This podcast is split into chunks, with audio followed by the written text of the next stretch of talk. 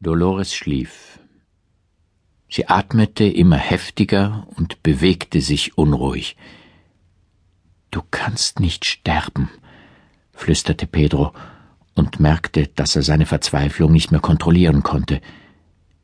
Du kannst nicht sterben und mich und unsere Tochter allein lassen. Zwei Stunden später war alles vorbei. Für einen kurzen Augenblick wurde ihr Atem ganz ruhig. Sie schlug die Augen auf und sah ihn an. Du musst unsere Tochter taufen lassen, sagte sie. Du musst sie taufen lassen und du musst für sie sorgen. Bald geht es dir wieder besser, sagte er. Wir gehen zusammen in die Kirche und lassen sie taufen. Ich bin nicht mehr da, sagte sie und schloss die Augen. Dann war sie nicht mehr. Zwei Wochen später verließ Pedro mit seiner Tochter in einem Korb auf dem Rücken das Dorf. Sein Bruder Juan begleitete ihn auf dem ersten Wegstück. Weißt du, was du tust? fragte er. Ich tue nur das, was notwendig ist, antwortete Pedro. Warum musst du in die Stadt gehen, um deine Tochter taufen zu lassen? Warum kannst du sie nicht hier im Dorf taufen lassen? Diese Kirche hat für dich und mich getaugt und für unsere Eltern vor uns. Pedro blieb stehen und sah seinen Bruder an.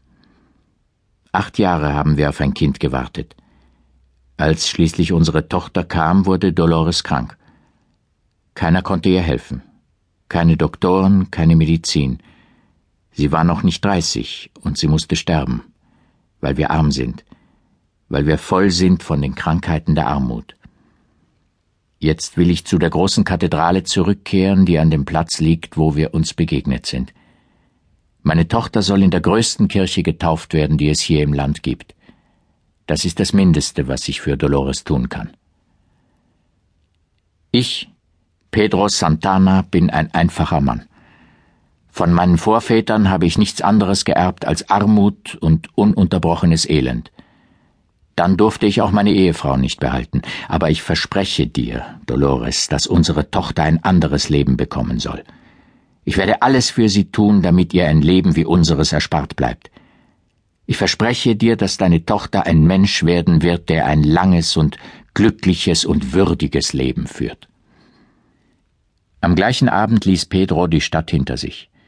Mit seiner Tochter Dolores Maria kehrte er in sein Dorf zurück. Das war am 9. Mai 1978.